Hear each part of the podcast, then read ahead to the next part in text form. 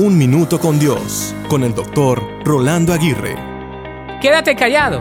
Esa es la directriz que le damos a muchos de nuestros hijos cuando están aprendiendo a comportarse en diferentes lugares, respondiendo a diferentes situaciones o reaccionando a diversas circunstancias de la vida.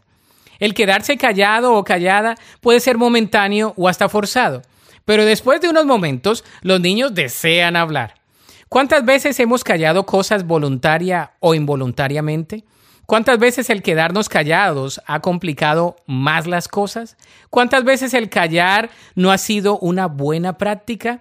Está bien que hay contextos, ocasiones y circunstancias en las cuales debemos ser prudentes y callar es la mejor práctica.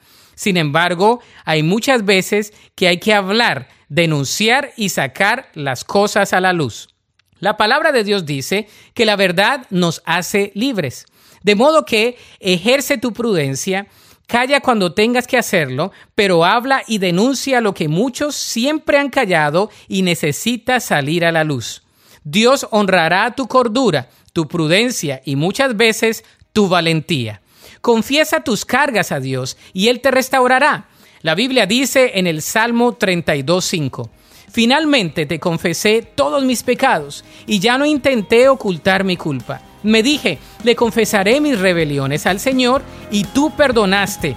Toda mi culpa desapareció.